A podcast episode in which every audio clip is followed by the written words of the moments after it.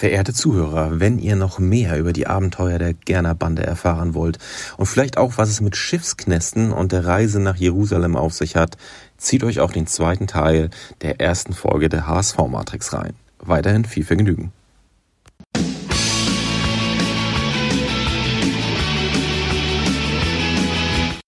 Mir fällt noch äh, Villarreal ein, 2004, wo der SC halt spontan Bus äh, geschartert hatte, wo man dann auch 1-0 rausgeflogen ist. Kannst halt eigentlich auch nicht dich in den Bus setzen äh, nach, nach Villarreal fahren. Ne? Also das ist ja gefühlt, bist du da 400 Jahre unterwegs, ich glaube den ganzen Tag oder so, guckst das Spiel, isst vielleicht noch irgendwo was und fährst wieder in demselben Stinkbus zurück. Selbes Problem dann ja äh, bei Pobeda Prilep in Mazedonien.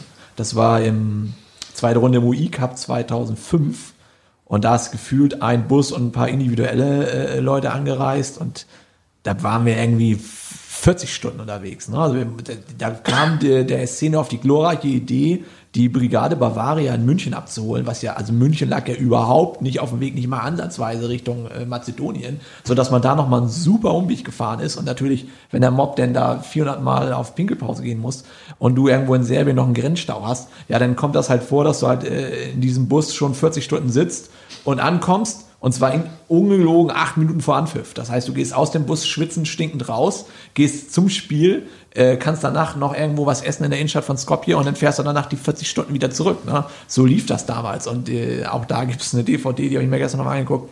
Das ist wirklich unglaublich, was da alles im Bus passiert ist. Da kann ich jetzt auch im Einzelnen nicht drauf eingehen. Ähm, aber das, äh, das sind schon so Touren, das ist echt radikal, weil das ist das, was Nico sagt. Normalerweise bildest du dir ja um so ein, um so ein Spiel noch, eine, zumindest als Groundhopper oder als Fußballinteressierter ja noch eine, eine größere Reise zusammen, wo du dann vor Ort noch irgendwas anderes guckst. Aber in dem Fall wirklich Bus, stumpf hin, stumpf Spiel gucken, stumpf wieder zurück. Also gefühlt 80 Stunden unterwegs und 8 Stunden in, in Skopje und dann äh, musst du wieder zur Arbeit oder was. Das waren schon echt grenzwertige Geschichten. Aber das hat man auch gerne gemacht. Und äh, wie gesagt, wenn man sich das Ganze nochmal Revue passieren lässt, dann waren das schon wirklich außergewöhnliche äh, Reisen, einfach weil es spontan und schnell gehen musste und man einfach nur Bock hatte, äh, seine HSV. Jetzt muss ich doch noch mal einhaken, wenn es um die genialsten Rückreisen geht. Ähm, also da, da, da muss ich dann doch noch mal Bergen ins Spiel bringen, weil ähm, damals Stimmt. ist man nicht mit dem Flugzeug angereist, sondern mit der Fähre, was auf dem Hinweg schon ganz cool war, aber jetzt nichts Spektakuläres. Ne? Man hat da genüsslich seine äh, 10, 11, 12 Bier getrunken. Ähm, und fand das halt mal ganz cool. So, ich glaube, zehn Stunden hat das schon mindestens gedauert, von, in, äh, von Hirtshals in Norddänemark dann nach Bergen direkt mit der Fähre zu fahren. Ähm, die Rückfahrt wurde ein bisschen wilder, muss man sagen. Die Der ist dann auch im Schiffsknast geendet. Ist so. Ähm, haben, also lag vielleicht auch daran, dass dann die Disco auf hatte. Das war, glaube ich, auf der Hintour nicht so. Ähm, also irgendwann wurde angefangen, so ganz stumpf irgendwelche Trinkspiele zu spielen. natürlich nicht irgendwie normal angezogen, sondern alle in Unterhose. Und nach kurzem na, irgendwie eine halbe Stunde war und, und dann noch mit Sturmhaube auf damals. Die kam ja da, da damals kam, gab's ja die ersten Sturmhauben so zu kaufen. Die Besatzung äh, war nervös im Laufe Die sich dann Zeit. alle Leute überge, übergezogen haben und dann, wie, wie das natürlich aussah, irgendwelche Leute in Unterhose, in einer Tropfsteinhöhle, alles tropfte von Bier von der Decke in diesem Warteraum. Die Decke war ja auch weg. Das ist ja das Die Decke war auch wahrscheinlich schon uns, teilweise runtergerissen. Die haben uns ja wirklich da in so einen separaten Raum reingeschickt mit, mit 40 Leuten oder noch mehr in so einem Raum. Das war so ein Tagungsraum, der ist so groß wie, wo wir hier gerade sitzen, also wo acht Leute reinpassen. Und da durfte man in Stumpf saufen und dann äh, flog nachher auch die Deckenverkleidung. Das ist dann irgendwie so zwei, drei Stunden gut gegangen. Dann sind wir halt in diese Schiffsdisco gegangen, weil die aufgemacht hat, wo irgend so ein Roberto Blanco-Double aufgetreten ist. Ähm, und die Kreuzfahrer-Omas, ne, wo man unter den Beinen durchgekrabbelt ist. Und da gab's dann, da gab's dann HSVer, die haben dann plötzlich da Walzer mit irgendwelchen äh, norwegischen Kegelvereinen, Hausfrauen getanzt. Und, und, und, die Sturmhauben auf und in Unterbox? Sowohl als auch. Das ganze Programm. Also alles, was man sich vorstellen kann. Das ist ja auch so. Da machte jeder was, was, also also der eine hat die Verkleidung runtergerissen, das war glaube ich der Millionär, hat sich da irgendwie die Hand aufgeschlitzt im, im, äh, im mehr oder weniger im Vollsuff, der muss dann ins, ins, ins Schiffskrankenhaus. Ich glaube, Jojo ist tatsächlich ins Schiffs, in den Schiffsknast gekommen. Ich kann es nicht mehr ganz so rekonstruieren. Aber er ist eigentlich ein, ein, ein, ein Mensch der besonderen, besonneneren Sorte und ähm, das aber irgendwie hat er einen Stuhl umgestoßen, was irgend so einem Aufseher nicht gefallen hat. Der ist dann echt in so einem, äh, in so einem, in so einem ähm, ja, wie soll man sagen, ja, in so einem Schiffsknast, in so einer Art Zelle gelandet. Ich lerne, Und- dass es sowas auf Schiffen gibt. Ja. Ja, also die- ich glaube, das sind die schon gewöhnt. Wenn da irgendein englischer Junggesellenabschied äh, denkt, okay, wir fahren jetzt nochmal von, von Dänemark nach Norwegen äh, und die da am Rad drehen, ähm, dann braucht man das wahrscheinlich schon. Also da sind ja auch mehrere hundert Leute an Bord. Äh, sowas haben die auf jeden Fall. Aber für die Szene war das natürlich einzigartig. Und das war, also der Disco-Auftritt da wurde, da gab es sogar so zwei Ebenen mit so einer Art Pole-Dance-Stange, die da runterführte. Und da wurde er natürlich sich runtergeschlängelt und Kannst du dir ja vorstellen, Äh, wie der. HSV ob da äh, die Situation dankend angenommen hat. Und, und wie gesagt, sowas gab es vorher nicht und auch danach nicht das, das war halt das. Großartige. Das ist nur diese, diese Fährfahrt. Und alles war ne? schweineteuer an Bord. Wir waren natürlich mit Alkohol wunderbar ausgestattet. aber wir hatten alle kein Essen mehr. Und die, die, die Strategie war dann, dass wir irgendwann rausbekommen haben, dass man als Trucker umsonst äh, in, dem, in, der, in der Kantine da essen kann.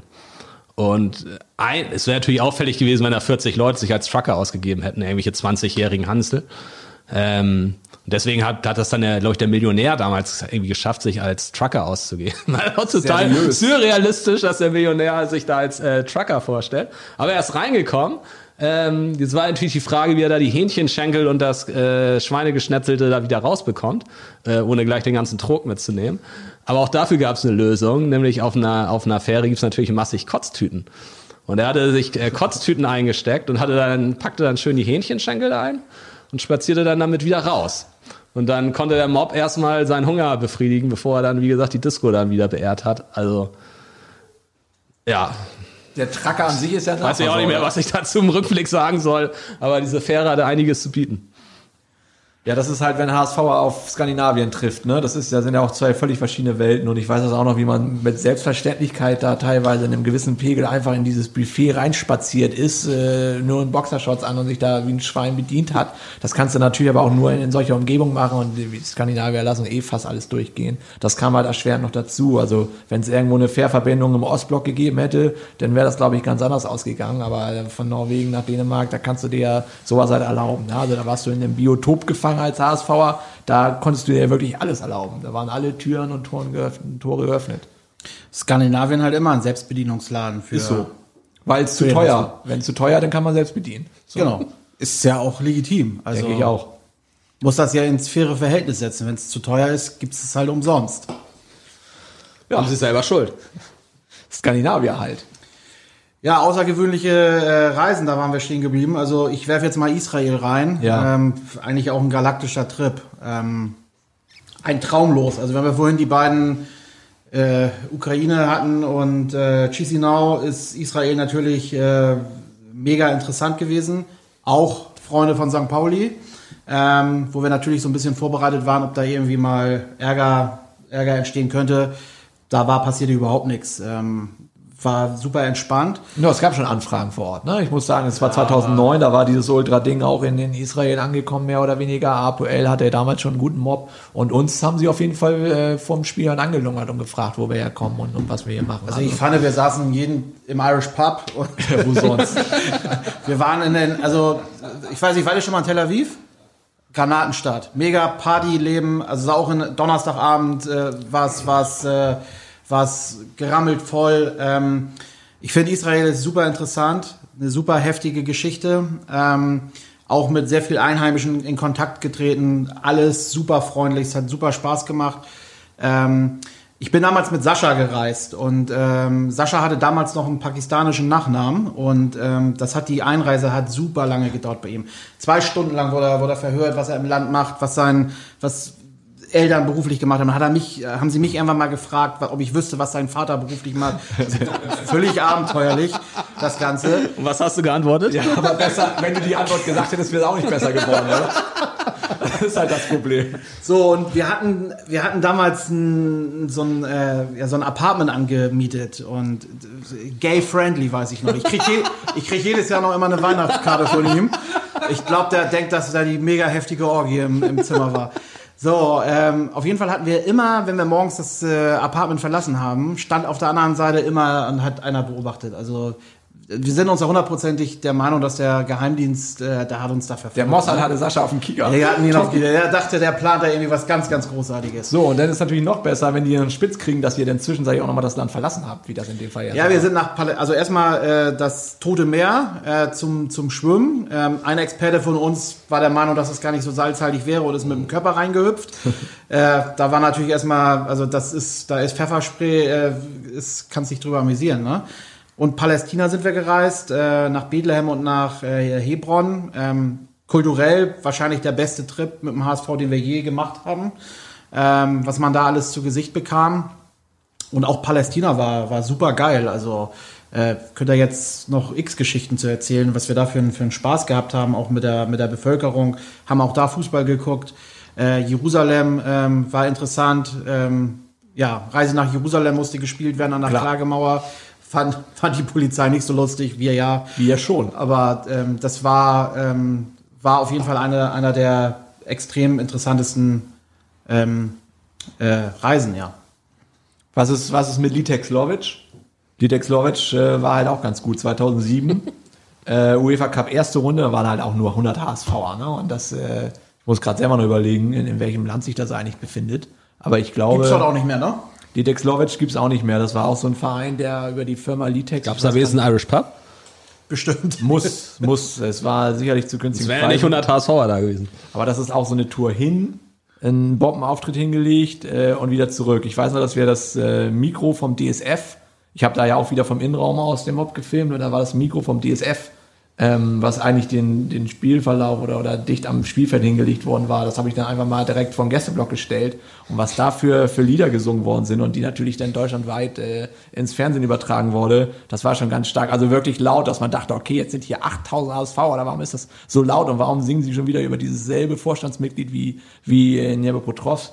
Ähm, das war schon ganz, ganz stark und da hat man sich auch echt, äh, auch wie die Axt im Walde benommen. Ich weiß noch, dass man versucht hat, da auf den Zaun zu stürmen zum Intro und der Zaun ist dann zusammengebrochen, ne? weil das alles auch so ein uralt Morsch-Scheiß ist und Bierkasten hing da dann auf halb neun. Der hat das Gewicht da irgendwie so ein bisschen unterschätzt oder die Haltbarkeit des, des Zaunes als solche. Das war natürlich auch alles schimmelig und runtergekommen. Also Litek Slovic war auch so ein, so ein Spitzending. Kurz hin, staunen, wie das da aussieht und auch äh, schnell wieder zurück.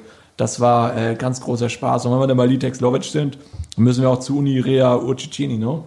Das war ja Auch ein Traumlos. Also, wir haben, glaube ich, das Jahr davor bei Rapid Bukarest gespielt. Ja. Ähm, schöner Traditionsverein, richtig abgefucktes, geiles Stadion und da war die ganze Szene hinterher auch geschlossen in der Disco nach dem Spiel. Das war, war auch großartig. Ähm, und Bukarest finde ich auch eine super, eine super interessante Stadt. Also schön versifft, ähm, so wie man es dann halt international mag. Und dann, glaube ich, es war das Jahr danach, wo wir in Usicini gespielt haben. Das ist nochmal- 2008, ja. Und Bukarest 2006. Genau. Zwei Jahre dann. Okay, zwei Jahre sogar. Ja, Ja, wir, ja, sind, zwei. wir sind damals mit dem Auto gefahren, ähm, völlig verrückt, wenn man sich das überlegt. Und ähm, haben auf dem Hinweg noch Cluj gegen Chelsea mitgenommen. Wenn Glaub, schon, denn schon, ne? Drei Autobesatzungen waren wir, glaube Ja. ich. Und ähm, ich erinnere noch, also ähm, die damals in Osteuropa, da gab es Autobahnen, sowas gab es damals ja noch gar nicht. Und äh, da stand wirklich an jeder, jeder Ecke stand irgendwie so ein Lungerbulle, in der Hoffnung, dass da irgendeiner mal zu schnell fährt. Und, naja, man ist halt ständig zu, äh, zu schnell gefahren. Und ähm, ja, das war halt immer schon ein Witz, dass man, wenn man rausgewunken worden ist, weil man halt genau wusste, also die haben halt das große Geld gewittert, ging halt die Verhandlung los, äh, Katastrophe, 50 Euro. so ist man angefangen. Man hat sich nachher meistens irgendwie so bei, bei 3,50 Euro oder so geeinigt, ähm, was sicherlich ohne Quittung ganz seriös abgewickelt worden ist. Und dann hat man eigentlich immer schon äh, seinen, seinen Pass hingegeben, immer schon mit so einem 5-Euro-Schein drin. Und dann war auch alles, alles Paletti, Bogdan war zufrieden und wir konnten weiterfahren. Ähm, und einmal durch, also durch ganz Rumänien zu fahren, war schon, war schon geil. Und, Nur äh, Landstraße, muss man sagen. ne? Das ist, ein es ist schon, ist schon Weltklasse gewesen. Naja, und bei uns ist halt so gewesen, dass wir gesagt haben, wenn man schon so bescheuert ist, um mit dem Auto dahin zu fahren, dann fahren wir von da nochmal weiter nach Albanien. Und ähm, was ähm, ja eigentlich gar nicht so auf der Ecke ist, weil man noch drei andere Länder durchqueren muss. Und ähm, so war es dann natürlich aber abenteuerlich für uns, dass wir noch in Albanien vorbeigeguckt haben. Und das war ja nicht alles, ne? Danach ging es noch richtig weiter für euch und für uns ja auch. Äh, Montenegro und Serbien. Also Verrückt. Also jeden Tag halt auch ein Spiel geguckt, ne? Ich weiß das auch noch. Wir haben nach dem Spiel in Urcicini haben wir dann noch äh, Europapokal da in der Disco in Bukarest gefeiert, im, im sogenannten Twice. Und dann ging es am nächsten Tag schon gleich weiter zu einem rumänischen Drittligist Minerul Mitro. Auch ganz, ganz trostlose Veranstaltung, aber war halt damals HSVer und aber auch Groundhopper und hat halt einfach das Beste draus gemacht. Und dann hat sich der Mob, während ihr in Albanien wart, äh, hat sich der Mob dann später bei Zeta Golubavci in äh, Montenegro, in Montenegro wieder getroffen und hat dann da nochmal Fußball geguckt. Und ja, weil das dann gerade passte hat, am Sonntag sind wir am Sonntag nach Belgrad zum Belgrader Derby, ne? Roter Stern gegen Partisan. Und dann war die Tour eigentlich so weit ganz im Kasten. Also wenn man das mal. Und jeden Abend Party. habt ihr gemacht? Ich weiß es Klar, nicht. mehr. Freitag in Tirana, das war gut. Äh, Tobi Janke hat äh, vorher noch eine Modelagentur gegründet und Visitenkarten an Mann gebracht. Ähm, und äh, dann nächsten Tag waren wir in irgendeiner serbischen Tschatsch oder so, keine Ahnung, irgendwie so eine Stadt und da war eine, war eine serbische Party, die war auch, war richtig cool. Äh, nur serbische Musik gespielt, ähm, hat richtig Bock gemacht und dann nächsten Tag in Belgrad gewesen. Also gut, hat mit dem HSV da nicht mehr so viel zu tun, aber wahrscheinlich, wenn man ohne das Spiel nach Usicini hätte man niemals diesen Trip gemacht.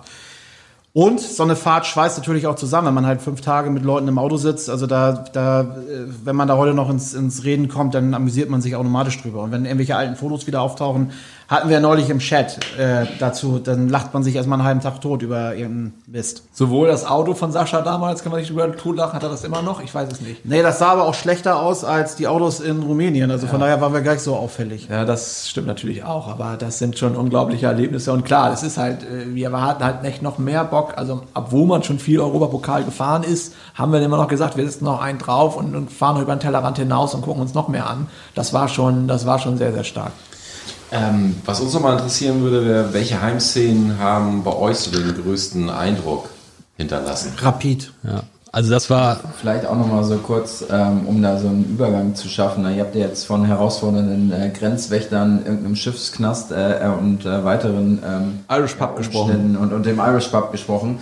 Ähm, auch so nicht jetzt nur in Bezug auf Support, sondern ihr hattet das vorhin schon angesprochen, ähm, Zagreb und so weiter. Da sind ja auch so ein ähm, paar namhafte Beispiele dabei, wo man vielleicht auch so ein bisschen schauen muss, wie man sich da in der Stadt verhält. Also welche, welche Szenen ähm, sind äh, am imposantesten aufgetreten, also sowohl im Stadion als vielleicht auch darüber hinaus. Gab es vielleicht auch mal ein paar an die Wangen oder so. Also so wie ihr jetzt beschrieben habt, ähm, hat sich der HSV ja wirklich wie offene Hose auch äh, gerne mal ähm, benommen. Und wenn dann äh, da irgendwie so ein paar Leute das nicht ganz so witzig fanden, dann äh, gab es da auch diese Konflikte oder war das irgendwie äh, ein Zeitalter, wo sowas noch nicht ganz so äh, Vor, vor, war? ich würde sagen, wir bröseln uns ein bisschen auf. Ähm, Fangen wir mit- fangen wir mit mit den imposantesten Szenen und dann da, wo man ein bisschen aufpassen musste. Genau. Ja, also ich würde sagen Wien, weil das war, wann war das? 2009? 2006. Nee, Wien war neun. Rapid Wien. Achso, Entschuldigung, ich bin mal falsch. 2009? 2009, Entschuldigung. Das war ja auch so eine Zeit, wo, wo äh, Ultras Rapid einfach auch so einen, so einen, so einen äh, europaweiten Status genossen haben. Also ich erinnere mich immer, wenn dass wenn irgendwer in der CFH irgendwie ein ausländisches Fansign dabei hat oder wenn irgendwer gesagt hat, hier können wir nicht mal das, den Merchandise-Artikel machen oder hier schau dir mal die Choreo an, dann war Rapid Wien immer oder die Ultras Rapid immer ganz weit davor, äh, vorne. Das war auch so ein Running Gag, dass so manche äh, CVH-Mitglieder, ich erinnere mich noch an Bierkasten, die sich besonders für die Rapid-Szene interessiert haben, dann damit auch immer ein bisschen aufgezogen oder verarscht wurden. Verarscht ist eigentlich Schwachsinn, weil jeder hat sich damals ein bisschen für Ultras Rapid interessiert und das ist ja heute eigentlich immer noch so. Ähm, und insofern waren wir da alle auch ganz glücklich, als dieses Los dann auch mal ähm, für uns gezogen wurde. Äh, die waren ja schon hier im Volksparkstadion, haben die ja schon, ich glaube, das Nee, sind wir haben Spiele- danach, wir, wir haben erst da gespielt und dann haben die hier gespielt. Genau. Aber ich weiß, Mag sein, aber die haben auch, also die haben eine, also die haben ja hier schon einen richtig einen coolen Auftritt hingelegt mit Der war 10.000 Bombe. Leuten. Da kamen wir, glaube ich, nicht ganz ran. Heim war es natürlich dann, also es hatte die Erwartung schon erfüllt. Also supporttechnisch war es ganz stark. Die haben auch eine coole Choreo damals gezeigt. Ähm, die Erwartungen waren halt extrem hoch. Insofern hat es mich jetzt nicht mega aus den Socken gehauen, aber eben weil die Erwartung so hoch war, muss man sagen, dass das schon echt top war. Also ich finde, ich finde schon, weil ich war damals ein bisschen verärgert darüber, dass Die haben wir- aber auch 3-0 gewonnen, muss man sagen. Also, Zwei. oder Oder 2 drei, ist ja scheißegal. Auf jeden Fall haben sie Nein, nein, deutlich haben 3-0 gewonnen. gewonnen. Und wer weiß, wie es am normalen Tag gelaufen wäre. Aber na klar, also Also ich fand es damals doof, dass wir nicht im Hanapi gespielt haben, weil das ist die, die eigentliche Heimat von Rapid. Da waren wir eigentlich alle drauf fokussiert und hätten auch Bock gehabt. Dann hieß es aber, weil die so viel Karten verkauft kriegen, dass sie im Happelstadion spielen. Wo so meine Befürchtung war, weil ich vorher auch Rapid schon mal im Happel gesehen habe, wo ich das ist eigentlich nicht deren Heimadresse und äh, ist das unter Umständen nicht ein bisschen, wird das Stadion nicht voll. Es war aber ausverkauft. Und ähm, dass Rapid seinerzeit im deutschsprachigen Raum schon die Nummer eins gewesen ist, glaube ich, unbestritten. Und ich habe das, was da an dem Tag abgerufen worden ist von Rapid, gut, das Spiel kam denen wirklich zu, äh, zugute. Wir waren, glaube ich, 2000 Leute, haben am Anfang gut gezündet, aber Support, das ist nicht gegen angekommen. Es haben wirklich 50.000 Leute gegen uns gesungen. Es war eine, fand ich eine Lautstärke, die ich im deutschsprachigen Raum auch nie wieder so wahrgenommen habe. Also fand ich schon ziemlich irre. Ja, also die hatten Also wie, es, auf jeden Fall die beste, also die beste Europapokalszene. Ja, die Würde ich dir halt- zustimmen, aber nicht, ich fand es jetzt nicht intergalaktisch gut, aber ist vielleicht auch rückwirkend so. Ja, Ja, klar, halt die, stimme ich ja, dir zu. Ist ja die Frage, wo du halt standst. Ne? Ich war auf der Haupttribüne halt und ähm, das muss man auch sagen, das war ja für die Gruppenphase äh, und die haben halt lange Zeit vorher europäisch halt nicht gespielt. Und ähm, wenn du dann auch noch 3-0 den, den HSV weghaust, äh, die, also von der Haupttribüne aus haben die echt einen Auftritt wie vom anderen Stern gemacht. Ne? Also es war wirklich Weltklasse. Und das, wir sprechen ja nicht nur vom Heimspiel in Wien, wir sprechen ja auch vom Rückspiel in Hamburg. Auch da haben die wirklich alle Register gezogen. Und wenn man sich das mal Revue passieren lässt, was sonst so im Volkspark äh, bei uns war, Obwohl wir immer noch rätseln, was dieses große Spruchband bedeuten sollte. in Hamburg. Hau- Haut's-Eichburschen oder was da drauf stand. Naja, ist halt äh, Wiener Schmäh, aber die werden es schon verstanden haben. Aber also die Kompaktheit, die hatten ja alle so kleine Schenkfähnchen dabei und auch die Lautstärke, also bei uns hier in Hamburg, war äh, echt wirklich granatenmäßig. Und wie gesagt, das Hinspiel auch, kannst du nicht toppen. Und da kann der HSV noch so laut dagegen äh, äh, gehen. An dem Tag hat er, hätte er halt keiner irgendwie großartige Chance gegen Rapid gehabt. Das war wirklich ein ganz, ganz großes Ding, muss ich äh, Bastian absolut recht geben. Definitiv. Aber sonst supportmäßig, also Kopenhagen hatten wir vorhin ja schon mal erwähnt, war wirklich gut gegen uns. Ansonsten muss ich gestehen, fällt mir jetzt nichts ein, was mich jetzt irgendwie aus den Socken gehauen hat. Also Zagreb muss natürlich äh, erwähnt werden mit den Bad Blue Boys, die aber, wie Bastian schon sagt, jetzt nichts Weltbewegendes an dem Tag abgeliefert haben. Das war schon ganz cool, so einer Szene mal gegenüberzustehen. Vor allen Dingen, weil die damals, also in den letzten Jahren, ähm, war die Dynamo-Szene ja eh nicht so aktiv wegen ähm, Komplikationen mit dem Vorstandsvorsitzenden, ist glaube ich. Ist er, glaube ich. Ähm, deswegen war, hat, die, hat die aktive Szene da eigentlich weitgehend boykottiert.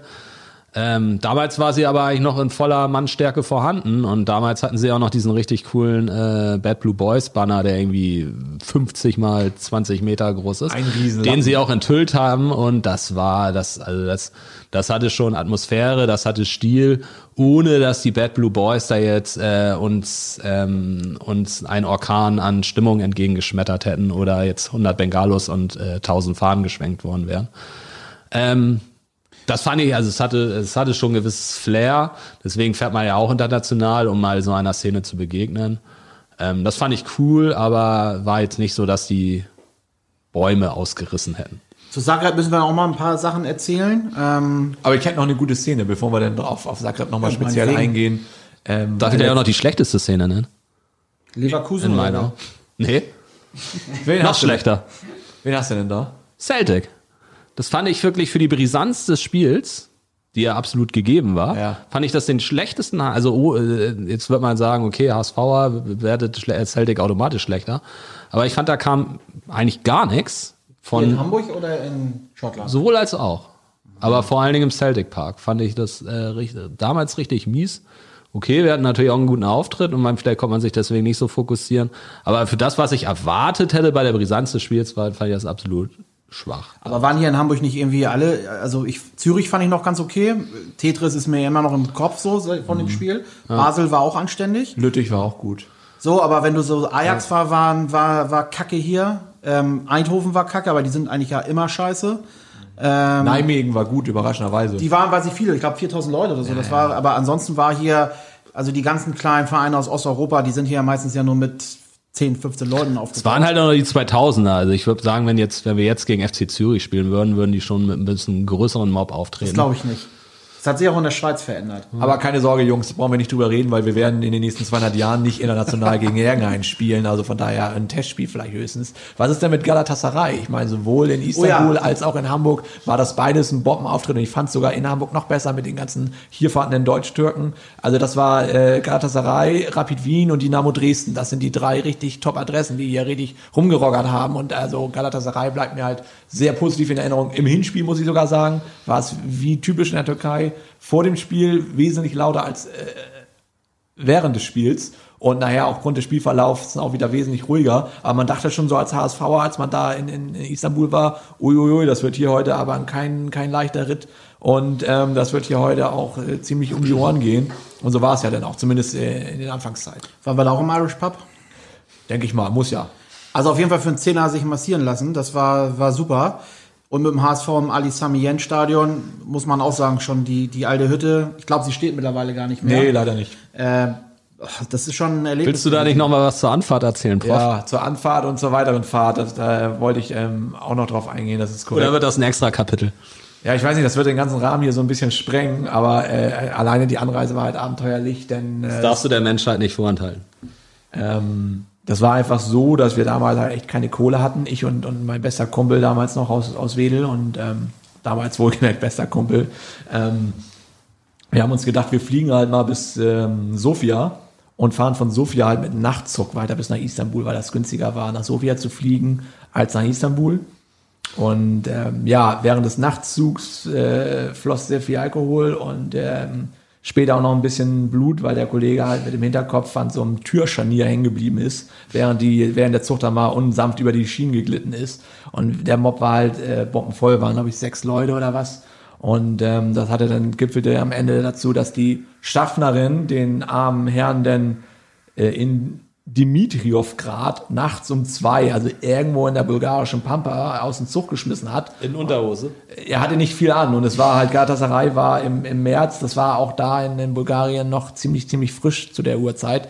Und ähm, ja, ich habe es auch in meinem Vollsuff echt verpeilt, äh, mit auszusteigen. Also wir haben ihn dann da mehr oder weniger leider alleine gelassen und er musste sich von da den Weg ohne Kohle durchschlagen bis nach Istanbul. Das hat er auch irgendwie geschafft, aber äh, seitdem äh, ist er echt, also das muss ihn echt geprägt haben und mich auch. Und ich weiß, das war scheiße damals.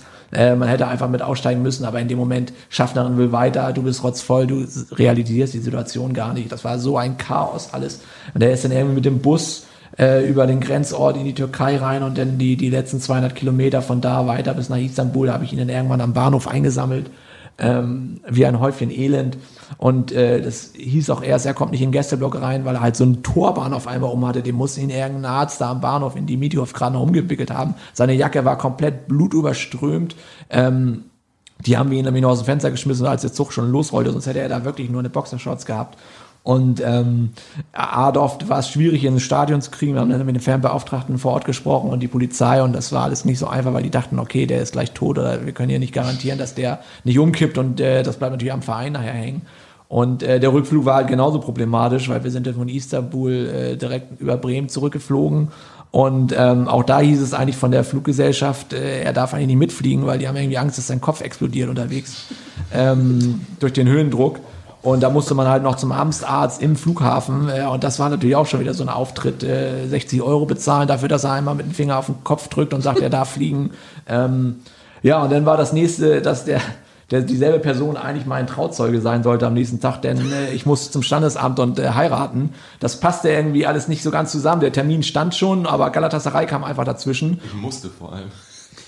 Ganz genau, das ist, äh, das ist wichtig zu erwähnen. Und ähm, ja, da, da waren die Prioritäten natürlich so, dass du halt am Vorabend noch in Istanbul HSV gucken musstest und dann am nächsten Tag äh, pünktlich um 14 Uhr an der Hochzeit in, in Uetersen sein solltest.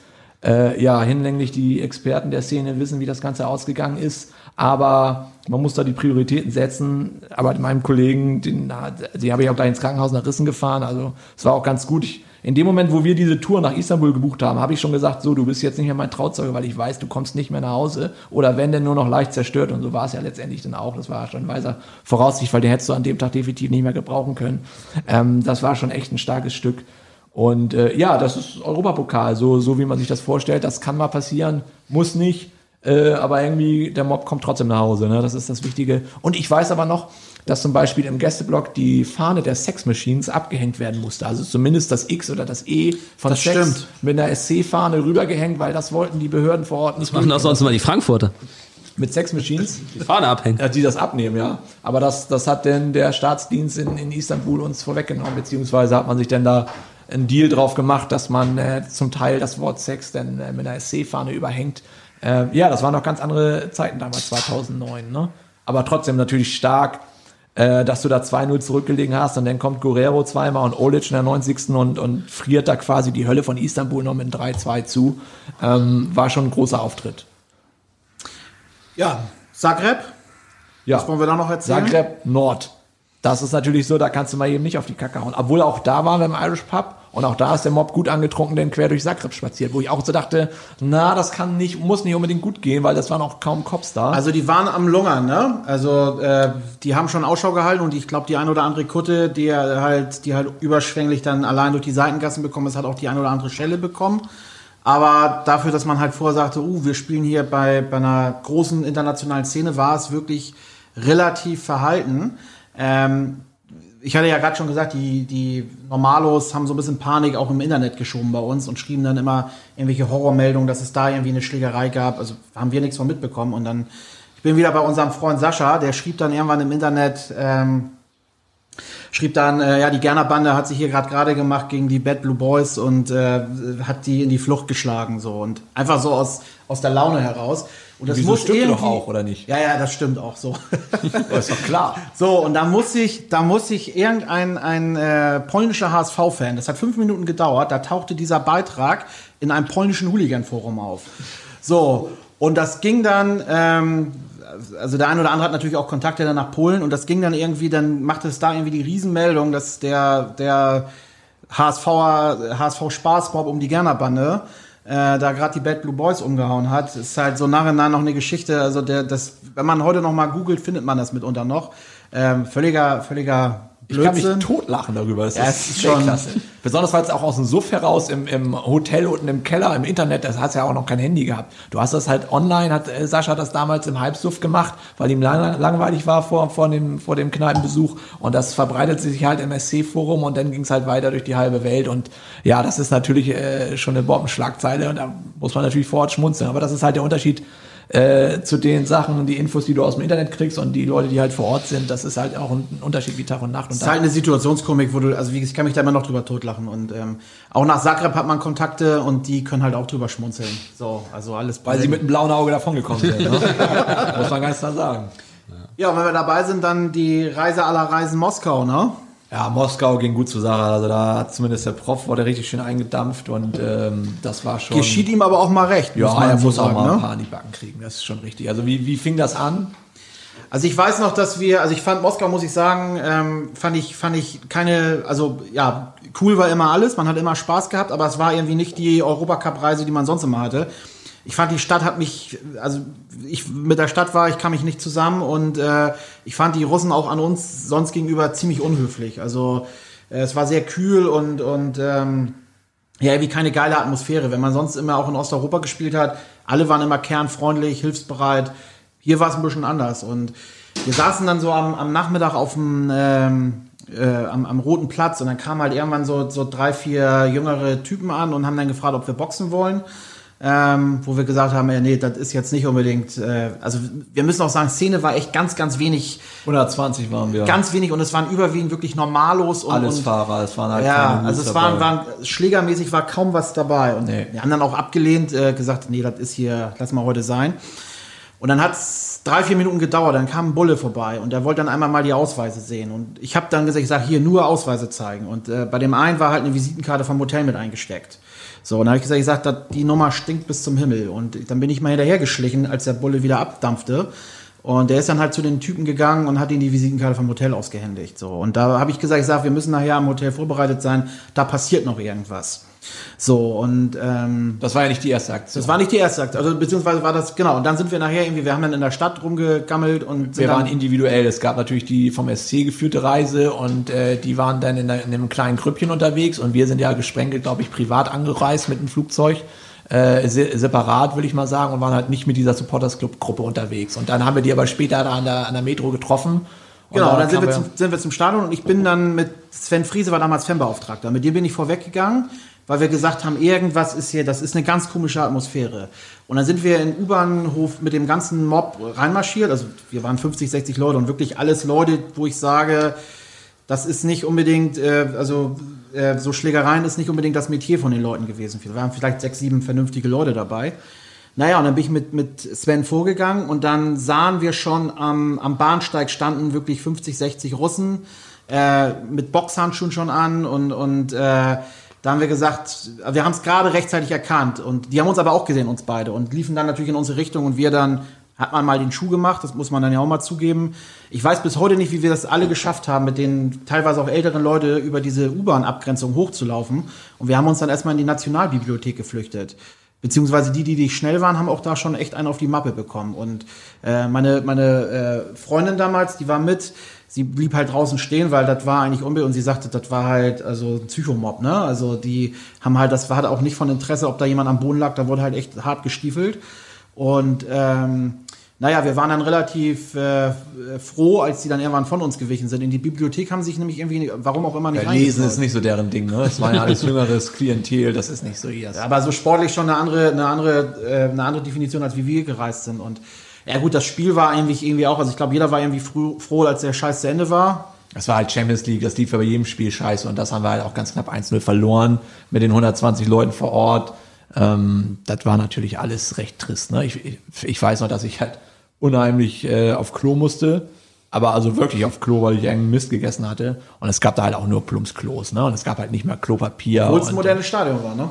Ja, ist, äh, ich, ich sage auch, wo gibt es ja Klopapier? Ja, gibt's ja was, was brauchst du ein Klopapier? Ich sag, ja, und eine normale Toilette, ja, gibt's ja auch nicht. Ja, was ist, wenn euer Präsident mal auf Klo muss? Ja, geht er halt ins Loch und macht da halt rein. Das ist ganz normal. So waren die völlig verwirrt, die, die Ordner, die wenigen, die da Englisch konnten, was der Deutsche was die deutsche Kartoffel da jetzt unbedingt mit einem richtigen Klo haben wollte. Das war halt noch, das ist halt Russland und äh, wie Bastian sagt, es war halt ein relativ, ein, für die Verhältnisse neues Stadion und das sah halt trotzdem so aus wie in Jeppe-Trotz auf den Toiletten. Ne? Das war halt schon echt alles äh, grenzwertig und ja, also das Spiel an sich kannst du generell abhaken. Das, das war nicht geil, dafür waren wir auch zu wenig. Da hast du natürlich auch keinen geilen Support gemacht. Und dann war natürlich, das hing immer so ein Grauschleier über der, über der Szene aufgrund der Vorkommnisse am, am Tag äh, in, in der Metro. Und dann wurde es ja aber am, am Abend gab es dann nochmal einen Nachschlag dafür. Und äh, ja, ich weiß nicht, den meisten ist die Geschichte bekannt. Willst du da noch was drüber erzählen? Wie hast du das mitgekriegt? Äh, ja, wir sind mit den Bussen zum, äh, zum Hotel gebracht worden. Wir waren, das waren so Apartmentbuden, die wir alle hatten am Stadtrand in so einer ja, Platten. War schon. Plattenbau, ja, ja. Genau, und ähm, ja, zwischen diesen Wohnblocks gab's halt so einen, so einen Kaufmannsladen und so eine Diskothek. Und, Und ähm, ein Irish Pub. Gab's einen Nee, wirklich, da saß ich vorher noch drin, das weiß ich ganz genau. Es gab einen Irish Pub. Da saßen wir natürlich noch drin mit Cartman. Ja, eigentlich hätten wir eigentlich auch international nur auf dem Kiez in Irish Pub fahren können. Hätten wir das gleiche erlebt wahrscheinlich. Nee, also, ähm, ja, und irgendwie die Atmosphäre war halt den ganzen Tag schon merkwürdig. Und irgendwann sind die, sind die äh, Bullen, die uns dann bewacht haben, abgehauen. Ja, wir hatten, das muss man sagen, die waren da, standen da Spalier, die Bullen, auch während die uns da zum Hotel gebracht haben und während wir denn im Hotel waren oder da in, äh, unterwegs vor Ort waren, standen die da halt auch noch rum und haben halt äh, mehr oder weniger Wache gestanden oder ich weiß nicht genau, was die vorhatten. Und dann waren die halt auf einmal weg. So, irgendwie Wachablösung oder keine Ahnung, Kaffeepause, weiß ich Und nicht. dann hat es zehn Sekunden gedauert.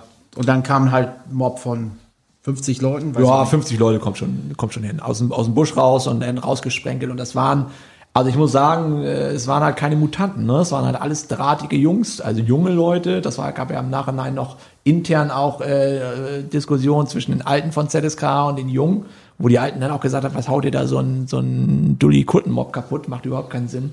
Ähm, aber die Jungen waren halt heiß, ne? Aber wie gesagt, das waren halt keine richtigen Viecher. Also das waren alles nur drahtige Russen. Wobei wir abends im Hotel fand ich, da haben wir eigentlich einen anständigen Haufen gehabt. Ne? Also Brigade Bavaria war immer, immer stabil, immer schwer am Saufen, aber auch nie weggerannt und, und hier Bauarbeiterhände gut am, am Fliegen gewesen. Das war wirklich ganz, ganz transparent, fand ich. Aber die saßen im Irish Pub dann oder was? Ich weiß nicht, wo die. Das, ich krieg das aber auf jeden Fall. Also wir, wir, wir, also CFH war, glaube ich, wir waren, glaube ich, mit 15 Leuten damals noch unterwegs. Äh, Und ähm, also ge- weggerannt ist keiner, aber so Einige waren auch im Hotel, muss man dazu sagen. genau, Das so einige waren genau. Aber ähm, ja, man hat eigentlich nicht viel Chance gehabt, ne? Nee, keine Chance. Also man war ja auch kein, also nach wie vor, man ist ja kein Krieger und, und kein Nahkämpfer und du hattest halt einfach keine Hools dabei. Ähm, da kann sich der Verein in Zukunft auch nochmal was überlegen, dass man bei solchen Spielen mal einen Sonderflieger nur mit Hools voll macht, dass man da zumindest ein paar gute Leute dabei hat. Weil die Hools haben ja dann beim Rückspiel auch noch im, im Volkspark den, den ZSK Mob aufgesucht. Man hat aber dann nur noch glühende Kippen irgendwo im Busch gefunden, hat die irgendwie ganz knapp verpasst. Deren Auftritt hier in Hamburg war ja eigentlich auch okay, muss man äh, fantechnisch zumindest sagen. Ähm, da waren auch irgendwie ganz gute Viecher dabei, aber beim Hinspiel in Moskau, da gab es letztendlich dann äh, für jeden mehr oder weniger richtig auf die Schnauze und äh, ja, wie, wie Bastian schon ansagt, einige haben es verdient und ähm, das machst du halt auch als Erfahrung mit. Dann ist das so, ist ja wirklich die Frage. Also ich hing dem einen noch hinten drauf, der hatte angefangen da an meinen an meinen äh, Rucksack irgendwie rumzuspielen und ich bin dem noch hinterhergelaufen, das war in so einem Tante-Emma-Laden, da war dann die ganze Inneneinrichtung kaputt gehauen. Das war so eine, so eine Glasvitrine, wo dann irgendwie die kümmerlichen Speisen drauf, die waren dann sofort kaputt alles. Flog der Prof da quer durch die Gegend, ich dem Typ noch hinterher, draußen noch auf den Rücken gesprungen und äh, wie im Hugepack dem noch auf, dem- auf dem Rücken da gehangen. Das war auch völlig skurril. Und da weißt du aber auch nicht, wie viel äh, von seinen Jungs da noch als Verstärkung nachrücken. Die waren, wie gesagt, überall ausgesprengelt, um dann die wenigen Hamburger da mehr oder weniger kaputt zu kloppen. Ja, und dann, wie lange ging das? Ging das? Drei, vier Minuten? Zwei Minuten vielleicht höchstens. Und dann war der Mob auf einmal schon wieder in der Nacht verschwunden. Und dann kam halt. dann kam die Polizei Dann zurück. kam die Cops wieder. War irgendwas? Nö, oder? Ach doch? Ja, sorry. Ist halt so. Ist halt Russland. Ähm, ja, es, also A, kannst du nicht sagen ACLB und dann arbeitest du aber vor Ort halt mit den äh, Wichsern zusammen und machst gemeinsames Ding, wie, wie Bastian schon sagt, mit Visitenkarten ausspähen und und äh, ich meine, da fließt ja dann auch Geld, die Bullen machen das ja auch nicht umsonst, aber da kannst du nicht einerseits Hand in Hand zusammenarbeiten und dann aber andererseits sagen, äh, alle Bullen sind Schweine, das macht für mich halt auch keinen Sinn. Wobei es dann im Grunde genommen ja schon relativ glimpflich abgegangen wäre, ne? Aber Es gab ja nichts zu holen auf gut Deutsch, mal außerdem einen großen Riesenlappen äh, und eine und eine Pepsi mit äh, Cappuccino-Geschmack, äh, Cappuccino-Geschmack gab es ja nichts zu klauen. Die haben ja kaum was mitgenommen. Aber hättest du nicht so viel Blümchen gehört damals, sagen wir jetzt mal in die Muckibude gegangen, hätte es natürlich auch anders aussehen können, ne? Ja, ist natürlich immer die Frage. Hätte, würde, wenn, äh, mal auf die Fresse kriegen, ist auch immer okay, kann man mal machen. Von daher abhaken. In, in der Relation mit den anderen Spielen ist man, war das ja wirklich das einzige große Ding, ähm, wo es dann wirklich ein bisschen um die Wurst ging. Obwohl ich weiß, bei Man City 2009, da war man ja vor dem äh, Brunswick, vor der Kneipe von denen. Und da hat es ja auch zumindest kurz geknallt. Da flogen ein paar Stühle. Ähm, das war aber, wie gesagt, die Cops waren auch sofort da. Das war halt eine ganz andere Situation. Aber es war eigentlich auch mal okay, sich da mit den, ich weiß gar nicht, wie heißen die Governors oder was, mal mit denen so ein bisschen Stühle schmeißen zu spielen. Das war schon okay. Was auch noch okay war, war, also da ist eigentlich nichts passiert. In Sofia, wo ein überraschend kleiner HSV-Mob war, also ich glaube, wir waren damals nicht mal 100 Leute. Ja, Prof kann mir jetzt gleich 95 wieder korrigieren. Aber damals war, glaube ich, irgendwie noch die deutsche Schule Sofia anwesend und hat den Pop Mob ein bisschen aufgepäppelt. Ähm, damals ging es auch nicht in Irish Pub, sondern in den äh, in Szenekreisen bekannten, ähm, in das in Szenekreisen bekannte Etablissement Happy äh, Happy Grill, äh, wo wir dann eben mit so, was weiß ich, drei Dutzend Leuten saßen. Also das war wirklich nichts Großartiges und da hätten, hätte uns so eine äh, ZSKA-Szene natürlich vollkommen ähm, zerpflückt. Klar. Und äh, damals hatten wir dann sogar noch so, so, so eine Handvoll Kanten von, von Levski Sofia bei, bei uns sitzen, wo ich mich immer auch rätsel, wie der Kontakt zustande gekommen ist. Aber die saßen da so ein bisschen als unsere Privat, äh, Privataufpasser da. Ähm, mit etwas fragwürdigen Tattoos zugegebenermaßen, aber in der Situation war man doch ganz froh, dass sie da waren. Und fragwürdigen Koch noch zur späten Stunde, der da aus dem Happy Grill geputzelt ist. Ja, das stimmt. und dann, dann sind wir damals durch diese düsteren äh, Plattenbauschluchten Richtung Stadion gezogen. Also das hätte schon übel ausgehen können. War auch da der einzige Moment, wo ich gedacht hätte, okay, hier passiert jetzt wirklich was und das geht nicht gut für uns aus. Ähm, wir haben, sind dann, wir sind dem Ganzen dann irgendwie mit Galgenhumor begegnet. Ich weiß noch, wir haben dann irgendwie wir, in der Weihnachtsbäckerei hat der ganze 50-köpfige Mob dann gesungen äh, in den, in den, in den Hochhausschluchten äh, unter den Augen der, der, der Späher aus Sofia, aber es ist damals tatsächlich nichts passiert. Es war, es ging eigentlich immer relativ friedlich alles ab. Also egal, ob man nach Zürich oder nach Wien gefahren ist oder nach Glasgow. Gerner Bande macht man sich halt nicht die Finger dran schmutzig. Ne? Ah. Das muss wohl so gewesen sein. Ja. Das ist die einzige Erklärung. Ja. Und Bremen, ne? 2009, da am, am Osterdeich hat's ja mit den Cops nochmal richtig gut geknallt. Das war ja auch so ein äh, Corteo-Marsch, so ein Gewaltmarsch da vom Bahnhof rüber. Das war ja eins der ersten wirklich brisanten Derbys, nachdem man dann ja alles andere da gegen die verkackt hat. Und das war schon ein guter Auftritt und äh, da hat's halt gegen die Cops nochmal richtig gerumst. Ähm, ansonsten, ja, im Verhältnis würde ich sagen, äh, war das krawalltechnisch oder hast du noch irgendwas, Bastian? Ich wollte gerade sagen, die Bremen-Spiele vergisst man ja immer. Ja, ja. Ähm, weil man ja das, äh, ja, weil es halt ähm, gefühlt Bundesliga war. Die Märsche in Bremen, aber das ist ja grundsätzlich ein anderes Thema, waren immer brutal, bis sie immer mal verboten worden sind. Also da hat man, glaube ich, deutschlandweit auch durchaus mal Zeichen setzen können, äh, was man da so auf die Beine stellt. Ähm, Prag fällt mir noch ein, fand ich auch ein ganz interessantes Auswärtsspiel. War da ein Mob, weißt du das? Ich habe das jetzt gar nicht Ja, so also ich, das gab da ja Ärger, ne? Also das, äh, das ist ja so bekannt, äh, dass da, dass sich da wohl, wo mal ein Collagentausch stattfand. Ähm, selbst fand ich da uns eigentlich ganz anständig. Also da haben wir eigentlich mal international noch mal was Gutes hinbekommen. Ja, das stimmt. Ja, und der Marsch fand ich war auch gar nicht so schlecht. Also wir haben ja jetzt auch ähm, ein paar ähm, Beispiele gehört für irgendwie korrupte äh, Polizisten und auch, ähm, ja, also vielleicht können wir das einfach mal so als Anknüpfungspunkt nehmen für, für extreme Beispiele, sowohl im positiven als auch negativen. Ähm, also ich kann mir vorstellen, wenn jetzt irgendwie ein sehr überschaubarer Mob in ähm, irgendwo in einem, ähm, fernen Land ist, äh, wo jetzt auch keine große Heimszene dem gegenübersteht, dass da die Polizei wahrscheinlich auch noch viel, viel entspannter aufgetreten ist, als man das aus der Bundesliga kennt. Äh, jetzt habt ihr schon so ein paar andere ähm, Beispiele genannt, äh, im Negativen jetzt mit, mit Russland, äh, wo man so ein paar fragwürdige Momente hat. Habt ihr da noch andere ähm, Beispiele, also im Guten wie im Schlechten, äh, wo man vielleicht sagen kann, da, da schaut man gerne drauf zurück oder das äh, würde man gerne abhaken oder wie auch immer? Also ähm, ich glaube, dass wir eigentlich selten ähm, negative Erfahrungen speziell in Osteuropa gemacht haben. Das war in den meist- meisten Fällen eigentlich wirklich immer kernentspannt. Spanien ist halt Horror. Das ist, äh, ist aber jedem aktiven Fußballfan bekannt, dass die Bullen da einfach ein ganz großer Haufen Scheiße sind. Ähm, und ähm, auch nicht zimperlich zur Sache gehen. Also die haben halt richtig Bock, auch, äh, auch harmlose Sachen ähm, eskalieren zu lassen. Weil sie kleine Pimmel haben. Ist einfach so. Es Ist kann, einfach so. Kann die Lösung sein. Ja, ist sie. Also mir gehen diese scheiß Viecher da auf den Keks. Also nirgendwo, man ist ja wirklich viel rumgekommen, auch als Groundhopper. Man ist natürlich als Groundhopper auch nicht mittendrin, wenn es zur Sache geht, sondern guckt sich das von draußen an. Aber als HSVer, wenn du gerade so viel rumfährst, fällt es dir im Nachhinein auch echt auf, dass die dass die Cops in Spanien echt irgendwie völlig am Rad drehen, ob das nun im Mallorca-Pokal ist oder bei allen anderen Auftritten. Immer war irgendwas, immer waren es Kleinigkeiten, die sofort zur Eskalation geführt haben. Keine Kommunikation, sofort drauf mit den Knüppeln und da lässt sich der Mob ja auch nicht zweimal bitten. Aber das ist, äh, wenn man das im Verhältnis siehst, echt also ich weiß nicht, was da los ist bei den Jungs. Ja, das muss man ein bisschen am besten mal mit Deutschland vergleichen. Also man hat natürlich hier mal auch Auseinandersetzungen, äh, wo dann irgendwie ein Blocksturm mal angedroht worden ist. Da muss ich aber ganz ehrlich sagen, da schaltet die deutsche Polizei ja wirklich den Kopf ein und äh, ein und weiß halt, dass das eigentlich zu nichts führt. Also mir fällt zwar jetzt hier gerade Dortmund Hertha ein, was natürlich ein gänzlich anderes Beispiel war, aber größtenteils geht das immer gesittet ab. Also da steckt aus meiner Sicht eine ganz andere Struktur dahinter, weil den, den man irgendwie festsetzen möchte, greift man sich, wenn es gelingt, nach dem Spiel, ohne dass es groß eskaliert. Aber in Spanien ist es halt andersrum. Also da ist es, glaube ich, zu der Zeit hat jeder deutsche Verein, der dort gespielt hat, hat immer Verhaftung gehabt. Ähm, es gab immer Verletzte durch einen Polizeieinsatz und es wird halt wegen, also aus, aus Grundlosigkeit ein Block gestürmt. So, bei uns war es danach, weil eine Fahne zu sehr im Nebenblock hing. Und dann eskaliert es halt massiv.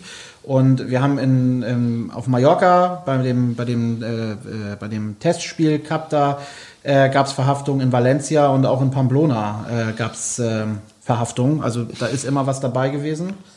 Ähm, Ja, Ich verstehe es halt einfach nicht, weil die Fanszene in Spanien machen ja, es gibt ja kaum Auswärtsfans und, und auch keine richtigen, wirklich strukturierten Heimfans. Also ich weiß nicht, woher die da diese, diese Missgunst haben. Wenn du die Cops auf der Insel dir anguckst, die Busies, da weißt du, dass die haben da eine Vorgeschichte aus den 80ern und 90ern, die haben natürlich da ganz andere Mittel und greifen sofort ein, aber bei den spanischen Cops verstehe ich es überhaupt nicht, weil die haben eigentlich überhaupt keine richtige problematische Fanszene vor Ort. Also wirklich nur ganz vereinzelt kleine schwierige Gruppen, warum die da so extrem durchgreifen. Oder weil ihnen halt einfach die Erfahrung fehlt äh, mit, mit großen Vereinen und großen Fanszenen. Das ist halt das, was ich halt nicht kapiere. Und es, es ist halt. Es ist halt kein Austausch in der Kommunikation. Ich meine, das werdet ihr als äh, in eurer Position noch besser wissen. Also nichts geht über einen Austausch und eine Kommunikation, um Sachen auch zu entschärfen.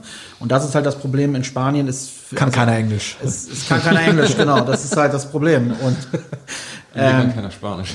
besser ist. So und auch da- fand mit unseren mit unseren Fanbeauftragten überhaupt kein Austausch statt, sondern es wurde gleich jedes Mal die äh, ja der der Austausch gesucht und ja bockt halt wenig, wie jede Szene Der ähm, Knüppelaustausch. Genau, wie jede Szene weiß. Und ähm, ja, Israel gab es auch Probleme. Also ich war selber nicht vor Ort, ähm, aber ja, also Rakete, der ja auch dem einen oder anderen bekannt sein sollte, hatte da ähm, wohl ein bisschen zu tief ins Glas geschaut und ich, glaub, ich, ich weiß nicht mehr ganz genau, vielleicht können die mich da korrigieren. Ich glaube, er wollte, es gibt ja diese Brisanz, ne, Hapoel Tel Aviv ist ja befreundet mit St. Pauli. Ähm, und er wollte, glaube ich, irgendwie, er ist irgendwie auf die Idee gekommen, eine Zaunfahne zu pflücken. Berechtigterweise, die hängen halt im Nebenblock und ähm, Eigentlich eine heldenhafte Tat, die es zu würdigen gilt, aber es hat nicht ganz geklappt. Er ist dann tatsächlich im Stadionknast gelandet. Er vielleicht ein bisschen bekannter ist als Schiffsknäste. Das war, das war irgendwie so eine Art Bauwagen oder so, eine- so eine Art mobile Zelle, wo er dann drin saß. Und ja, er reklamiert den Ground immer noch für sich. Nach all den Jahren, dass er den gemacht hat. Grenzknast Weil er konnte nicht. wohl aus dem, aus dieser Zelle heraus das Spiel mehr oder weniger verfolgen. Ähm, also solche Situationen gab es auch. Also was jeder wahrscheinlich tunlichst vermeiden wird, irgendwie in Israel mit, ähm, in, in Konflikt mit dem Sicherheitspersonal zu kommen. Der HSV-Mob hat es geschafft, aber es ist auch alles, Aber Respekt äh, für ist die- alles wunderbar ausgegangen, muss man Respekt sagen. für die Aktion. Also das war schon, war schon würdig. Ja, definitiv. Also dann lass uns doch äh, zu den- Frankreich, Frankreich kann man vielleicht auch noch mal erwähnen. Ja, aber Ähm, wie viele Spiele hatten wir da? Also ich, ich, ich würde nämlich, ich Waren wir wollte, da? Ach so. ich wollte nämlich jetzt wechseln. Zweimal, ne? Gangong. Gugu. Was? Ding Dong? Gangong. Und Monaco. Ähm, Ach, Monaco. Monaco, Monaco, muss ich gestehen, fand ich auch eine ganz, ganz glorreiche Fahrt. Der HSV-Mob mit Plastiktüten und äh, Dosenbier in Monaco passt überhaupt nicht zusammen, aber man hat sich auf der Straße würdig präsentiert. Motto Fahrt voll Asi, ne? Und das mitten im Fürstentum, das kam Es schon es war schon sehr, sehr asozial, der Auftritt da. Und ähm, Aber Kops mega entspannt. Ich kann mich dran erinnern. Mega, mega entspannt, das stimmt. Ich erinnere mich an, ich bin damals mit Jimmy war bei mir im Flieger, der äh, drei Tage unterwegs war und nur eine Zahnbürste dabei hatte. Das reicht doch. Damit er gepflegt ist. So, äh, gibt Menschen, die auch ohne Zahnbürste fahren, so wie Cartman zum Beispiel, der hat gar nichts mit. Und Ulf. Ich weiß nicht, kennt ihr, habt ihr Ulf noch im. Ulf und Uecker, klar. So, Ulf war, Ulf war, hat er auch, der war nachher auch leider ziemlich schnell weg von, aus der, aus der Fußballszene. Das war, ich, Der hätte alles- noch Karriere machen können. Er hätte noch Karriere machen können, definitiv, Definitiv. ja, ja. Ähm, ich weiß doch, dass wir durch, durch Monaco marschierten und dann äh, an der Louis Vuitton-Filiale, er hat dann stand auf so einer Palmanhöhe und strullerte mitten auf die Fahrbahn und dann kam Didi Beiersdorfer vorbei und Didi äh, Beiersdorfer musste eh leiden, aber dazu erzähle ich noch was. Didi musste häufig leiden und äh, Didi wurde auf jeden Fall fleißig begrüßt ähm, im Sicherheitsabstand zum Urinstrahl und wurde aufgefordert, äh, aufgefordert nochmal sein Testspiel in, in Enschede endlich abzuhalten. Ja, es sind so Szenen, die man halt auch noch 13, 14 Jahre weiter weiß. Ich weiß aber, dass eine Autobesatzung Ärger hatte in, ähm, in Frankreich. Ich weiß nicht. Nee, die haben äh, nach dem Spiel im Etap-Hotel gepennt und hab da wohl im Hotel so ein paar Blumenkästen durch die Gegend gestellt. Und das Waschbecken. Man sollte denken bei der Ausstattung vom ETAP-Hotel, dass das mit einem 10-Euro-Schein behoben ist. Aber ähm, dem war nicht so. Also die Zerstörungen waren, glaube ich, schon etwas. War teuer. Umfangreicher, ja. Und ähm, endete auch für neun Leute noch in einem längeren Gespräch auf der Wache. Aber Was auch nicht weiter angefochten wurde. War da nicht in ja. Leiria im Wald auch noch irgendwas los? Ich kann mich da ganz dunkel dran erinnern. Ich, war irgendwas war Im Wald? Noch. Ja, also da ist der Mob in den Wald geflüchtet. Kannst ja keine Waschbecken rausreißen. Nee, da kannst doch, das stimmt. Da gab es auch Ärger mit der Polizei. Und dann ist man in den Wald geflüchtet. hat man das aber, der Irish Pub Pegel war wahrscheinlich noch nicht zu hoch. Da ist man rechtzeitig noch geflüchtet. Aber die waren auf jeden Fall auf Suche. Das Por stimmt. Porto hatten wir noch gar nicht. Da gab es auch einen schönen Irish Pub. Direkt am, am Duro. Ähm, so hieß, glaube ich, der Fluss damals. Ja. Äh, heißt dann wahrscheinlich Auch immer noch so, wenn ich mir noch. den Namen richtig jetzt erinnert habe. Und äh, das war eine einmalige Konstellation, dass man da einen Irish Pub direkt am Wasser hatte. Und das könnt ihr euch ja vorstellen, was der HSV-Mob dann gemacht hat. Der ist dann nämlich, äh, also bestimmte Protagonisten äh, haben sich dann natürlich schnell Nucky Die gemacht und sind dann durch diesen Fluss geschwommen von einem Kai zum anderen. Was komischerweise nicht darin geendet ist, dass da irgendwie die, die Seenotrettung anrücken musste, sondern einfach nur der Mob johlend da stand und die Einheimischen den Kopf geschüttelt haben. Völlig Ähm, zu Recht. Also das war auch ein Porto war jetzt sicherlich nicht der komplette Abriss-Auftritt, aber das, das fand ich dann doch ganz witzig, wie da der HSV-Mob durch diesen Fluss geschwommen ist vom Irish Pub. Definitiv. Und äh, da war es auch mehr oder weniger entspannt, genauso wie Thun 2004, da auf dem Dorf in, in diesem Lachenstadion, das hieß wirklich Lachenstadion, UI Cup, da konntest du auch machen, was du Das wolltest. war aber ein Sportplatz. Das sah aus wie ein Wedel. Ja, es, äh, nichts gegen Wedel, ist ein, ist ein Top-Ground, mein Ah. Lieber. Aber es gab da eigentlich gar kein Polizeikonzept, von daher konnten wir da auch machen, was wir wollen. Und Brandbergen, ja, hatten wir auch schon drüber gesprochen, da ist, also Skandinavien sind die Cops auch mega entspannt. Äh, Ja, bis, bis, ja, wir haben es dann auch äh, ein bisschen übertrieben, weil Ja, ich weil erinnere mich noch, kaputt, weil die abends, kaputt ging. abends, also überhaupt der, der, also Norwegen war ja ein Gesamtkunstwerk. Das, also allein schon diese Fährfahrt, da habe ich ja schon ein bisschen was zu erzählt. Dann, ähm, dann ist man am nächsten Morgen da aufgewacht, dann hat man, das ist ja schon fast Kinderkram, muss man gar nicht erwähnen, irgendwelche Flashmobs am Hafen veranstaltet, um die Einheimischen zu unterhalten. Dann ist man da erstmal durch diese Weltklasse Fjordlandschaft gefahren, stundenlang und ist dann äh, irgendwann abends äh, wiedergekommen zum Abschluss, äh, zum Abschlusstraining wo dann äh, die die Bayersdorfer, muss man das ja zugutehalten, dass er schon, da schon immer sehr, sehr ähm, kollegial auf einen zugegangen ist, wurde vom HSV-Mob dann böse bestraft, indem er mit äh, Cola-Whisky mischen äh, zugepitchert wurde, als er uns die Hände geschüttelt hat, weil wir wirklich gar nichts mehr konnten. Also wir, wir wanken dann nur noch auf ihn zu. Ähm, haben ihn jetzt nicht kundenmäßig umarmt, aber Cola-Whisky-Dusche gab's trotzdem unfreiwillig. Dass der sich das immer Und angetan ja, hat. aber er hat das, er hat, er hat das mit einem äh, mit Lächeln im Gesicht, hat er die ja Demütigung ertragen. Mit einem Lächeln im Gesicht. So muss man es wohl ausdrücken. Ähm, und dann, dann gab es ja noch diese, diese Studentendisco Mood in, in, in Bergen. War da Dass jemand du dich mit von euch? an den Namen erinnern kannst, ist ja unglaublich. Ich kann mich sogar noch an die Band erinnern. An die Band erinnern. Es, es trat- so eine Studenten, also wir, wir, wir, wir, wir bleichen Hämpflinge aus Hamburg standen da auf einmal in der Mitte von so ähm, norwegischen Blondinen-Studenten und äh, fühlten wir uns auf einmal wie im Paradies. Dann trat da so eine Studenten-Rockband auf, so ein Hühne im Hawaii-Hemd und so ein, so ein ähm, äh, Gitarrist, der aussieht wie Bastian jetzt, mit so einem, mit so einem ähm, äh, Schnurrbart. Da haben wir noch gesagt, das ist der Bruder von Manny Schwabel. und, und die haben da Dinger rausgehauen, die haben da irgendwie Toto-Klassiker aus den 80ern, Guns N' Roses und Alice Cooper mit Poison gespielt. Und der HSV-Mob ist sowas von abgegangen und wir hatten, wir hatten unsere ganzen Socken ausgestopft, äh, auf der Fährfahrt noch mit Kotztüten, da mit solchen kleinen Kohl äh, Whisky-Buddeln, solche, solche ähm, Plastikbuddeln, die man im Internet bestellen konnte bei Ebay. Da hatten wir uns vorher so eine ganze Palette äh, gekauft mit, ich weiß nicht, wie viel da drin war, so, so, so, so zwei Schlücke halt, aber damit konnte man sich ein paar Mischen machen und das hat dann schon gewirkt in diesem Laden.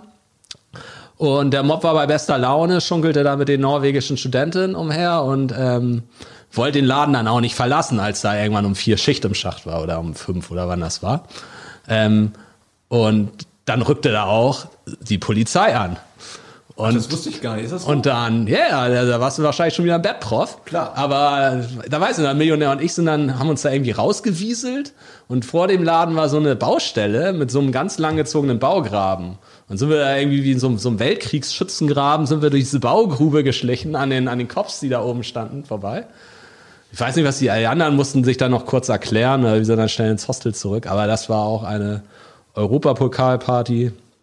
Ähm, Wie sie im Buche steht. wie sie im, ja, nicht wie sie im Buche steht. Es war nicht im, im, im Irish Pub, aber ähm, da war alle großartig. Also alle, die dabei waren, ähm, schwärmen immer noch und irgend, alle einmal pro Jahr kommt ja so eine Diskussion in den WhatsApp-Chats auf, was eigentlich mit StudiVZ ist. Und irgendein Spaßvogel äh, lockt sich dann da ein. Und was kommt als erstes immer? Die Fotos, wo man da mit den Norwegerinnen im Arm in, im, im Moods steht. Und das ist einfach Weltklasse. Lacht man sich jedes Mal wieder schlapp. Und das, ich glaube, das wird auch noch in 50 Jahren so sein. Aber es passt auch gut zusammen. HSVer und norwegische Frauen. Also, wenn eine Sache passt, dann Wie das. Faust ne? auf Auge, ja. Definitiv. Das ist, eine, das ist eine wunderbare Überleitung zu unserer äh, letzten Frage, die wir uns hier äh, notiert haben. Und zwar, vorhin gab es ja schon mal so diesen kurzen Moment der romantischen Begebenheiten, die dann auch sogar an irgendwelchen Die Erotikmesse meinst du? Erotik, genau, die meine ich. Erotikmesse. Und was dann auch noch an irgendwelchen äh, Hochzeiten endeten. Äh, gibt es noch weitere Beispiele für romantische äh, Bekanntschaften in einer lokalen? Bestimmt. Bestimmt. Ja, wir dürfen mir hier heute nicht alles erzählen. Es sind ja mittlerweile, sind ja alle in, in glücklichen Händen, die ein oder anderen verheiratet. Deswegen dürfen wir gar nicht aufs kleinste, auf die kleinsten Details ausgehen. Aber ich sag mal, ihr kennt uns ja auch und da gibt's sicherlich die, die wildesten Stories. Ähm, man hat nichts ausgelassen, was sich so ergeben hat. Außer der Prof, der hat alles ausgelassen. Der war so hässlich damals und auch heute noch. Das war eh ein hoffnungsloser Fall. Der hat immer nur Instant-Nudeln gegessen, hat sich dann ins Bett gelegt. Also da ging frauentechnisch überhaupt nichts. Völlig zu Recht. Also von daher, äh, erzähl mal ruhig weiter, dann ich, ich bin raus bei dem Thema. Ja, also ich bin da auch raus. Also ich habe mich da auch nie für interessiert. Genau. Na, dann erzähl mal, Nico.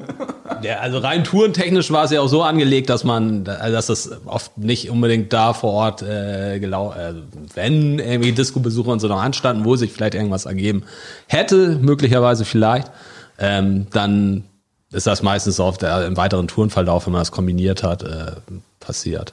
Aber Gina. Zum Beispiel. Prag. So, wir wollten noch ein Ist hier machen. Ja, ähm, wir sind mit unseren Fragen soweit äh, durch. Wenn es von, gibt es von eurer Seite noch was, was ihr noch Ich wollte gerade sagen, wollt? haben wir alle Spiele durch? Ja, ich muss super doll pissen, also von daher, mir passt das eigentlich ganz gut. Aber hast Man könnte noch vielleicht nochmal die, ähm, also wir sind ja, wie man jetzt vielleicht so, ähm, da hat man, denke ich, schon Eindruck von gewonnen, dass wir in diesen paar Jahren ganz gut rumgekommen sind in Europa, aber vielleicht könnten wir nochmal sammeln, äh, welches, welche Vereine wir gerne als Gegner noch gehabt hätten. Also das, das bin ich halt nochmal durchgegangen bei der ganzen, bei der ganzen Rekapitulation, wem, wo wir überall waren. Stimmt ähm, dass wir eigentlich nicht, also dass, dass da, also zum Beispiel Malmö war ja mal so ein, so ein, so ein äh, Geheimtipp unter HSVern. Ich glaube, das wäre auch richtiger, das wäre eine richtige Granate gewesen, weil da wären Hammer Mob definitiv angereist. Und Malmö hat, hat ja schon eine qualitativ hochwertige Fanszene. Und ich auch denke, ich denke auch, wir hätten da einen guten Auftritt hingelegt. Also Malmö wäre zum Beispiel, was mich anbelangt, immer eine, so ein Traumziel gewesen. Irgendwas Cooles, Exotisches im Ostblock hätte ich noch mal gern gehabt. Also Da vielleicht war was ja im, nun jetzt im viel dabei, oder? ja, war viel dabei, aber zum Beispiel das Baltikum nicht. Okay, ist auch schwer, weil die wahrscheinlich sich nicht mal für die erste Wii-Cup-Runde qualifizieren. Das ist es halt. Ne? Aber irgendwie, irgendwie stell dir mal vor, du spielst gegen Skondo Riga oder, oder, oder beim FC Tartu oder sowas. Ähm, also das wäre ja wohl auch der Oberknaller. Stimmt, das ist halt noch so. Das wäre schon richtig ich- stark gewesen. Und Italien war, okay, Italien ist sicherlich auch nicht mehr das, was es mal war, aber irgendwie ein Spiel im Olympiastadion oder im San Siro, das äh, hätte ich nicht Nein gesagt zu. San Siro wäre natürlich ein Traum? Aber ist egal, ob Inter oder. Und da guckt man auch neidisch auf die Szenen, die da jetzt sind. Das hat sich leider in all den Jahren nicht ergeben. Ja, das Aber das hätte ich gerne noch. Also vielleicht kommt's ja noch mal, aber man muss wohl ein bisschen ein paar Jahre noch drauf warten. Also ich sage auch San eindeutig, Siro definitiv nicht mehr. Nee, wird abgerissen, das ist halt das nächste Problem. ich sage auch eindeutig Italien. Ähm, Italien waren wir mit dem HSV zwar 2000, aber das ist jetzt 20 Jahre her. Ähm, da würde ich oder hätte ich gern noch mal gespielt. Äh, absolutes Traumlos ist Genua, weil das schönste Stadion meiner Meinung nach in Italien und auch zwei super interessante Szenen. Man muss natürlich aber auch da sagen, ähm, da geht ja auch kein Mensch international Fußball gucken. Also irgendwie vor 15.000 Zuschauern im San Siro ist dann, glaube ich, auch nicht so geil, wie man das zunächst denkt. Ähm, Man erinnert sich an das Lazio-Halbenspiel gegen Alkmaar, wo mehr Alkmaar-Leute da waren als Lazio-Fans. Ja. Ähm, ansonsten muss ich sagen, wir haben ja eigentlich überall gespielt. Ähm, in Polen sind wir auch nie gewesen. Da waren wir nur mal bei Lech Posen beim Testspiel. Stimmt, das wäre auch nochmal ein Traum gewesen. Und dann hätten wir auch mehr dazu erzählen können, äh, wo es auf die Mappe was gab. Definitiv. So, ansonsten glaube ich, ist auch die große Gefahr, wenn man halt noch mal irgendwie was, was Weites bekommt, was irgendwie cool und, und exotisch klingen mag, dass man der Gefahr ausgesetzt ist, dass die gar nicht bei sich im Heimstadion spielen, sondern irgendwo anders am Arsch der Heide. Also ich glaube, wer war das Hertha, die irgendwie neulich irgendwo in, in dieser in, in der Ukraine gespielt haben? Ähm, bei Lugansk und das Spiel wurde dann irgendwie nach, nach Liv verlegt. Ja, das bockt doch eigentlich auch nicht. Also das wird mich dann nicht schocken. Ja, das ist natürlich dann äh, immer die größte Frage und du hast ja letztendlich auch keinen keinen Einfluss drauf. Und wir jetzt hier in dem engeren Kreis haben halt auch das Problem als äh, parallel, als Groundhopper, dass wir echt viele Dinge auch schon haben und dadurch da der Reiz ein bisschen verfliegt halt, dass man eben ein zweites Mal noch dahin muss, wo man halt schon mal irgendwann gewesen ist. Das äh, ist, glaube ich, weiß gar nicht ja gut, außer die Benelux-Geschichten, da hatte man die Grounds ja alle schon, aber ansonsten ist mehr oder weniger an, an uns der Fluch vorbeigegangen. Aber zukünftig, wenn das dann mal wieder irgendwann Zeit werden würde, dann äh, ist das natürlich zumindest für uns mit diesem Luxusproblem so ein fader Beigeschmack, wenn man halt äh, schon da gewesen wäre. Andererseits, ich überlege gerade, wenn du jetzt ein, gegen Tromsø IL spielst in Norwegen, das ist der nördlichste Erstligist der Welt, also aktuell ist er ein Zweitligist, aber die werden auch einmal wieder aufsteigen. Du brauchst da mit einem Auto allein 40 Stunden hin, wenn ich mir, wenn ich mir überlege, dass Und dann da erst mit der ein- Fähre. Ja, mit der Fähre und da, da reicht aber nicht ein Grenzknast, da muss das halbe Ding äh, ausgebaut werden. Gefängnisschiff. Aber bei Tromso IL zu spielen, wo selbst so die norwegischen Auswärtsfans sich kaum hintrauen, weil das einfach Distanzen sind, das kannst du dir echt nicht vorstellen. Wenn du da einen HSV-Mob von 100, 200 Leuten hast, die da, weil dieser Gästeblock besteht halt auch nur aus so einem Holz, aus so einer Holzkiste mit so einem Regenschirm drauf. Also das ist ja auch völlig dörflich und skurril da oben. Also wenn, wenn da der Mob nochmal einfällt, obwohl ich den Ground habe, da würde ich, glaube ich, mit großem Spaß mich nochmal ins Auto setzen und eben nochmal die 40 Stunden da hochfahren und auch gleich wieder darunter. Ich meine, die haben auch einen Irish Pub da in Tromsø, also ist alles da, was der Mob haben will. Von daher, das wäre so für den Prof nochmal ein Traum los, da wirklich in die nördlichste Pampa, die geht, äh, hochzufahren. Dann einigen wir uns mal auf Pristina. Das liegt Es auf demselben Weg, ja. Das ist, denke ich, aber echt so ein Gedankenspiel, was jeder im, im Kopf herumspuken hat, auch wenn wir morgen wahrscheinlich dann wieder gegen Stuttgart verlieren und sich das Thema dann eh erst noch mal für zehn weitere Jahre sozusagen erledigt hat. Ähm, Kannst du über den DFB-Pokal reinrutschen, ist da alles möglich. ist alles möglich. Ganz und klar. deswegen auch dieses Gehirngespinst. Wie wird die nächste Europapokaltour dann irgendwie in 10, 20 oder 30 Jahren sein? Werden wir das noch mitkriegen? Also das, das ist einfach was, was im Kopf präsent ist nach all diesen Touren, finde ich. Äh, also da erwische ich mich immer noch von Zeit zu Zeit, dass ich mir das immer mal wieder überlege. Ähm, auch wenn es halt in weiter Ferne ist. Aber es lässt eigentlich los nach all den Touren, die man so erlebt hat. Ja, das Buch der Erinnerung, ne? Damit kann man das eigentlich abschließen. äh, wir haben wirklich das unvermeidliche Glück gehabt, in diesen, in den goldenen äh, Ananasjahren da entsprechend viel HSV zu fahren.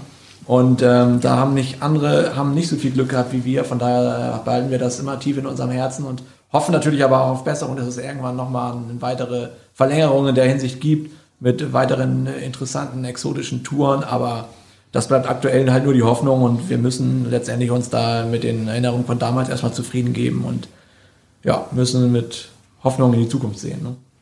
Mit dem Buch der Erinnerung schließen wir als, als zweite Onkelsanleihe, Genau. die der Prof uns hier äh, angeboten hat. Ja, erstmal wirklich vielen, vielen Dank, dass ihr uns äh, an diesen ganzen abseitigen Geschichten, romantische Geschichten, Kernasi-Geschichten, ähm, lustige, skurrile Begebenheiten habt äh, daran teilhaben lassen. Wir hoffen, dass äh, die geneigten Zuhörer ähm, genauso viel Spaß daran hatten, sich das reinzuziehen wie wir. Dass ihr euch die Zeit ähm, genommen habt. Vielen, vielen Dank. Ja, ähm, Lukas, willst du noch einen letzten Abbinder machen? Äh, ja, mir bleibt auch nichts anderes übrig, ähm, als Danke zu sagen. Ähm, hat uns wirklich gefreut und geehrt, dass ihr heute hier wart und ähm, ich glaube auch, dass ähm, für die Zuhörer das ähm, genauso spaßig wird wie für uns und vielleicht eines Tages ähm, ist es uns wieder gegönnt, äh, in die ähm, weiten Gefilde Europas mit dem HSV zu reisen. Ja, Ja, sehr danke, schön. Danke, dass wir hier Danke euch durften. auch.